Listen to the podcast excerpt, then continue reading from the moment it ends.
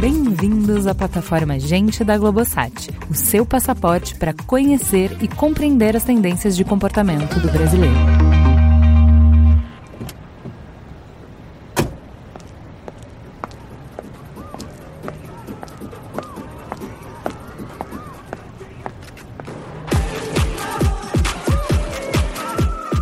Se você quer saber algo que está emergindo na cultura, preste atenção na música. Nas tendências, nas danças, nas roupas, nas paradas, nas playlists sem parar. A música dá o tom das mudanças tecnológicas e comportamentais da sociedade. Eu sou Túlio Custódio, fã de jazz e hip hop. E hoje, o Gente Investiga tá na pista com o Henrique da Box 1824 para amplificar as novas ondas musicais.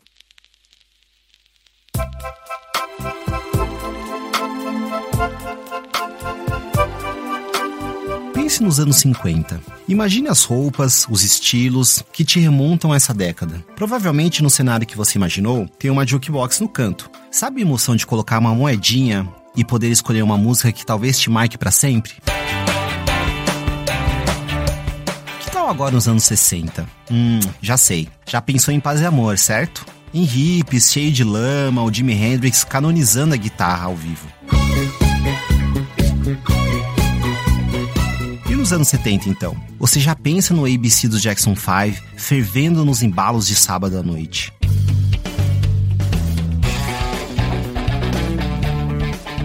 É impossível lembrar dos anos 80 sem o hip hop e a música new wave, ou nos anos 90 sem o grunge e as boy bands. Do jukebox, passando pela mixtape até a playlist, música é a mixagem perfeita entre estética, pensamento e tecnologia. Ô DJ, toca aquela lá do Henrique explicando isso.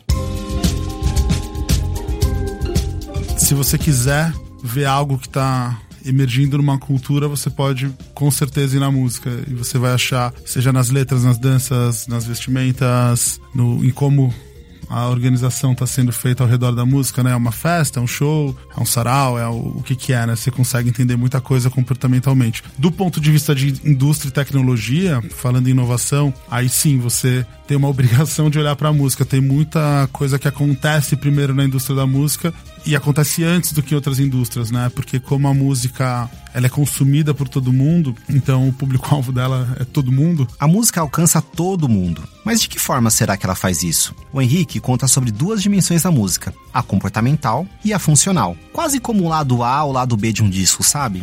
A dimensão comportamental é tudo que as pessoas sentem em relação à música, né? Então, o que a música desperta nela, qual é o sentimento que ela tem em relação àquilo. Ela tá triste, ela tá feliz, ela se junta com outra pessoa por causa disso, né? Ela vai frequenta um lugar por conta da música. Qual é a força que a música tem por trás de uma pessoa para impulsionar e direcionar ela para alguma coisa? É isso, eu me expresso a partir da música, eu recorro à letra de uma cantora, de um compositor, eu recorro a alguns ícones da moda, né, conectado à música, e eu uso a música para expressar muita coisa que eu não consigo expressar ou eu não consigo me dar conta sozinho. E a parte funcional da música é o caminho que a gente faz para conseguir fazer isso, né? Então, o que, que eu tenho disponível? Quais são as minhas ferramentas, né? Então, eu já sei que eu quero escutar determinado tipo de música, ou eu quero dividir aquela música com uma pessoa porque eu tô sentindo alguma coisa, mas qual caminho, qual recurso que eu tenho?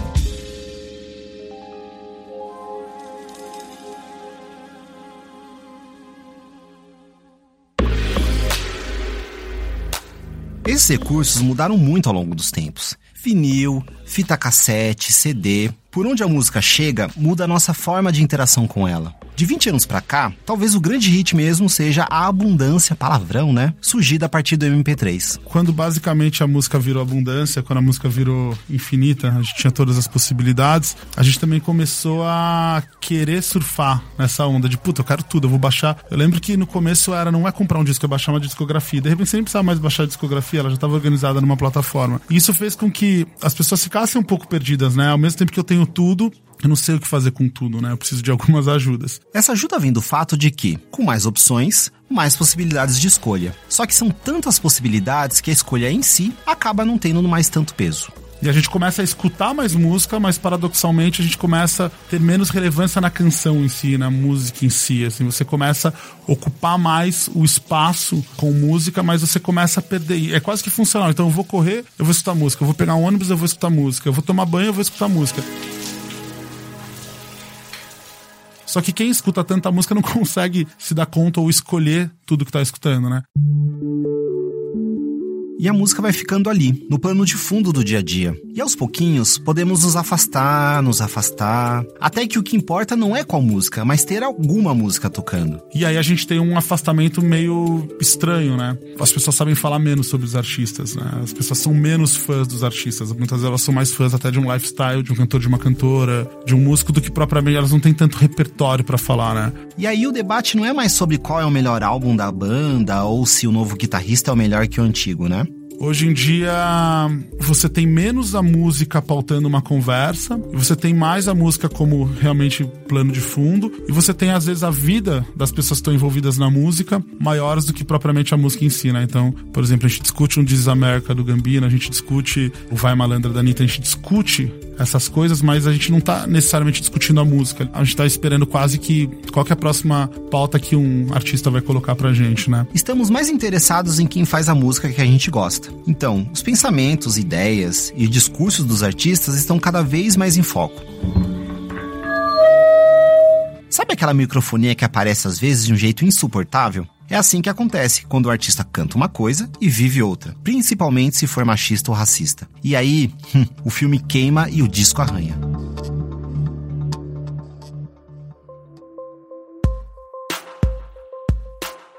E aí a gente tá falando sim de identidade de gênero, a gente tá falando de discussões de gênero, a gente tá falando de questões raciais, a gente tá falando de questões de classe, a gente tá falando de questões de regionalidade do Brasil, a gente tá falando putz, de, de, músicas cantadas em inglês, cantadas em português. A gente tá falando de diferenças de sotaques, a gente tá falando de putz, questões de orientação sexual, que vem e a música é uma baita ferramenta para isso, né? E a gente tá falando muito e cada vez mais com mais pessoas graças à internet. E também é graças a ela que a gente está começando a lidar com o novo mediador do nosso contato com a música. Uma espécie de um DJ invisível que tenta ser perfeito para nós, os algoritmos. Mas será que a gente está conseguindo dançar no ritmo dele? Acho que as pessoas elas estão aprendendo a lidar com o algoritmo, né? Então elas começam a entender que elas têm que interferir no algoritmo, né? Então, putz, não gostei da música, vou pular. Não gostei de tal artista, vou bloquear ele. Vou... Então ela começa a ter uma escuta mais ativa e usa o algoritmo como uma ferramenta de ajuda a ela na seleção. O futuro disso é as pessoas terem uma maturidade maior para lidar com o algoritmo, né? Então o algoritmo vai evoluindo na medida que as pessoas também amadurecem a relação com o algoritmo. Hum, bom, se as pessoas amadurecem com o algoritmo, então todas as formas de interação com a música vão amadurecendo também. Nós nos tornamos mais conscientes e mais questionadores. Mas também existe um resgate muito grande pela função da pessoa que está curando. Então, cara, quem é a curadora por trás desse playlist? Quem é a pessoa que tá fazendo uma transmissão e tá colocando aqui sim informações por trás da música, né? O conteúdo da música ele vai ser muito importante, né? Então, putz, eu acho que tem uma volta, mas não é uma volta porque não é para ser como era antes, mas existe uma relevância em se falar sobre música, em se decupar a música, em se discutir a música. E não dá para discutir os caminhos da música sem falar da desmaterialização, a grande virada que ajudou a romper barreiras e remodelar os comportamentos. Você sai daquela aquelas ideias das tribos fechadas que só escutavam um determinado tipo de música e que não se misturavam, você vai para uma coisa muito mais aberta, o que é muito legal, o que é muito interessante, que você mistura muita coisa. Só que você começa a misturar tanto, tanto, tanto, você começa a perder as fronteiras e você começa a ter um movimento que é curioso, começa a ficar tudo meio parecido, né? E você perde também um poder de criatividade dentro desse processo. E a indústria da música, tanto é que agora ela consegue retomar um pouco o valor dela, e ela acha o valor dela para alguma coisa que não tá dentro da própria música. Você começa a achar valor nas séries, no cinemas, nos documentários, na moda. E essa mistura toda não só quebra a ideia das tribos fechadas, como também o sentido dos gêneros musicais. Eu acho que se faz algum sentido, com certeza não é como era e, e é muito mais como é hoje. E eu vejo sim um sentido, mas o sentido é muito mais de ajudar a gente a organizar essa babel de possibilidades que a gente tem de escutar a música, né? Então, é importante a gente ter algumas coisas que ajudem a gente a saber o que a gente vai escutar, porque de novo, é tanta coisa que eu não vou ter tempo de escutar aquilo para chegar a uma conclusão do que é aquilo. Então, se você bota ali hip hop, opa, hip hop é um tag, não que ele seja um gênero, ele é um tag. Dá um tempo, opa, eu já sei que vai ser uma coisa mais devagar. Chill out, putz, eu já sei, a instrumental. Então, acho que a nova forma de gênero, ela é muito mais de recortes que ajudem você a, putz, vou escutar isso ou não, né?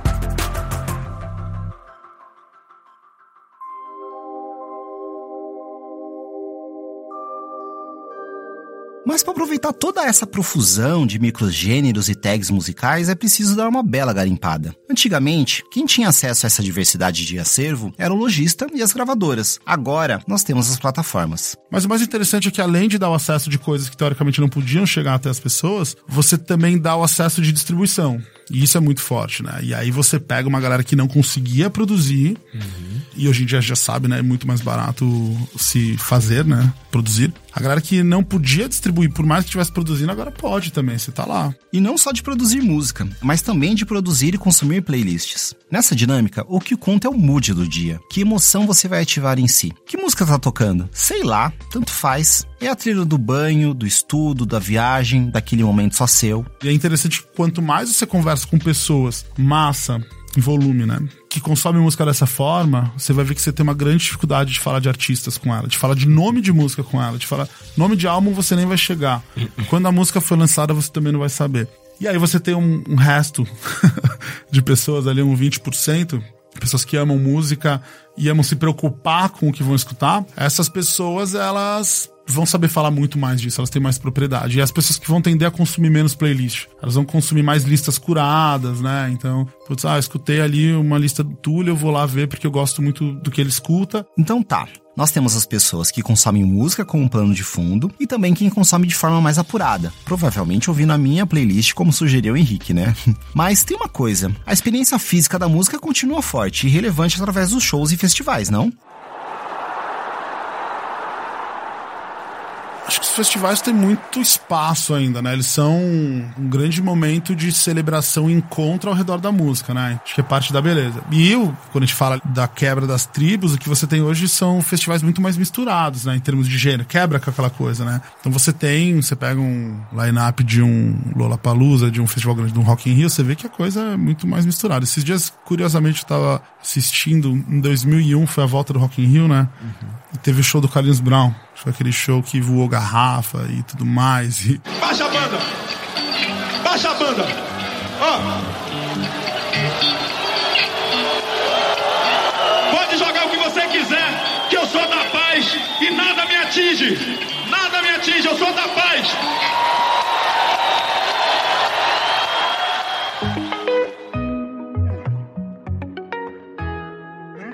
Vale a pena revisitar esse vídeo. E ele fala um negócio que é muito forte, assim. Ele fala, cara, eu tô aqui pela música, eu não tô aqui porque a galera tá vaiando ele, jogando água, porque quer rock.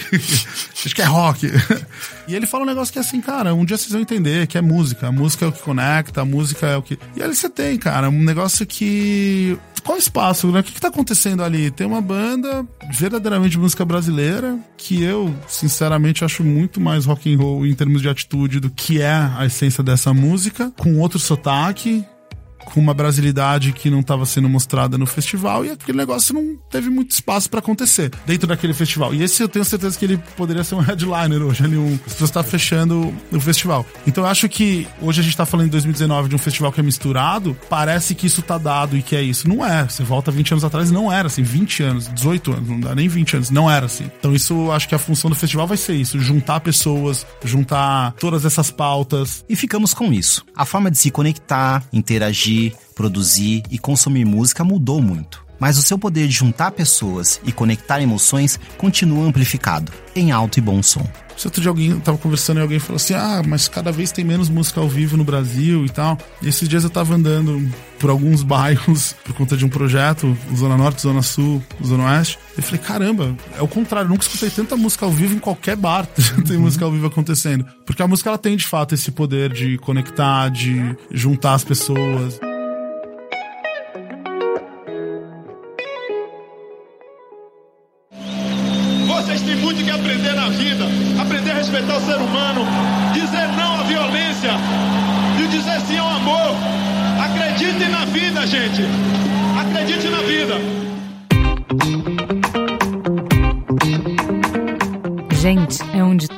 Começa. É o ponto de partida. Gente é matéria-prima para criar algo novo e relevante. Uma fonte de conhecimento viva que revela comportamentos, histórias e tendências. É inspiração sua próxima grande ideia começa com Gente, a plataforma de insights da Globosat. Para conhecer mais, acesse gente.globosat.com.br.